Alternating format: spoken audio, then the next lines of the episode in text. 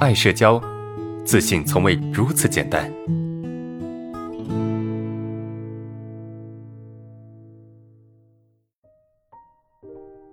我们看今天的第二个问题。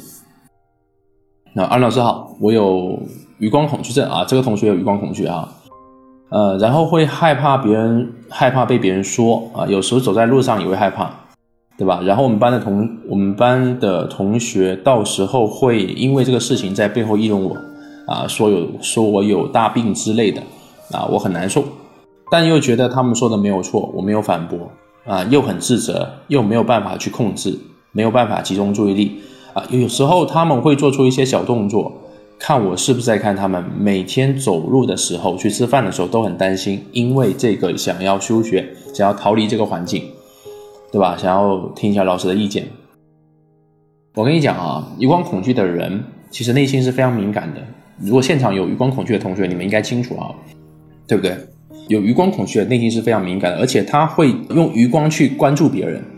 对吧？会用余光去关注别人，他也会觉得自己的余光会影响别人，然后内心非常敏感，总觉得别人在议论自己，总觉得别人在否定自己，总觉得自己是一个有问题的人。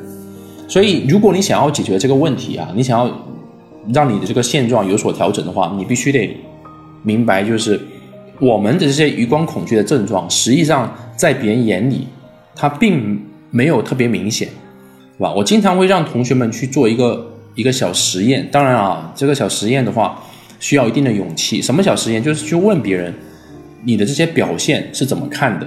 多问几个，对吧？比如说我不敢对视的时候，我去问别人说我不敢对视的时候，你你是怎么看的？你会不会觉得我这个人很奇怪，对吧？余光的时候去问别人说你会不会觉得我的余光影响到你，或者你会不会觉得这个我在用余光看着你等等。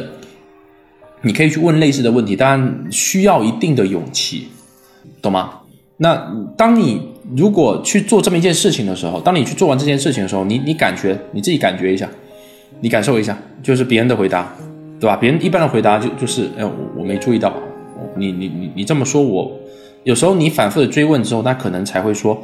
哦，你这么说，我我感觉有一点感觉，但是你不说，我都没感觉到，是吧？你想，你只有反复的去问，反复的去了解，反复的去明白这背后到底是为什么之后，你才能够知道，哎，这个事情是这样的。所以我现在告诉你说，我们余光恐惧可能对别人来说没有表现的很奇怪，或者是我们其实很正常的，我们其实很多表现都是很正常的。对吧？我我做过很多的这个咨询，接过来很多的来访者，各种各样的症状都有。啊，各种各样的症状都有，余光恐惧啊，表情恐惧啊，口水恐惧啊，口吃恐惧啊，各种各样都有。那我都会让他们去做类似的事情，而得出来的答案都是一致的，基本上都是一致的，那就是呃没什么感觉，对吧？没什么影响，没注意到，都是这样的一个答案。所以，如果对吧，没有人。去告诉你说你有问题，如果没有人去给你一个具体的评价，说，哎，你你怎么怎么样，那么，请你不要轻易的去否定自己，懂吗？不要轻易的去否定你自己，懂吧？因为你的症状真的在别人眼里啥也不是，啥也不是，这个我一再去强调过，啊，然后呢，你要学会把你的注意力放在该放的地方，因为你现在的情况就是你把大量的注意力放在什么？放在你的症状上面。你天天去想、去担心、去纠结这些事情，它并不会让你变得更好。当然，我们本质上把注意力放在这个地方，是希望什么呀？我们把注意力放在症状上面，是希望我们能够去解决症状，或者说希望能够获得一些安全感，对吧？能够让我们在这个过程中稍微舒服一些。但是你必须要明白，注意力只会让症状去强化，只会让症状变得更加严重。所以，适当的学会把注意力引导出来。把注意力引导出来，去放在该放的地方，对不对？你你其实你不不不关注它，它就不会太严重，它就不会太严重，至少它不会变得严重。然后呢，第三个就是你想要去逃离这个环境，我不建议去逃离，因为你换了一个环境，你换一个环境还是一样的，对吧？你这个环境离开了，你到一个新的环境，你必须第一个你要重新适应，第二个就是当你适应之后，你还是会出现同样的问题，懂吗？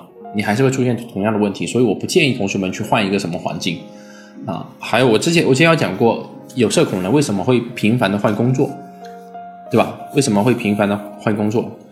因为他总觉得这个环境待不下去了，而他觉得这个环境待不下去的根本原因是什么？根本原因就是，哎，所有人都知道我症状，所有人都讨厌我，所有所有人都不喜欢我。难道是这样子吗？真的是这样子吗？不是的，那些能够待超过一年、两年的这些同学们，他们其实基本上都能够明白，他们同事没有对他没有不喜欢他，没有讨厌他，对不对？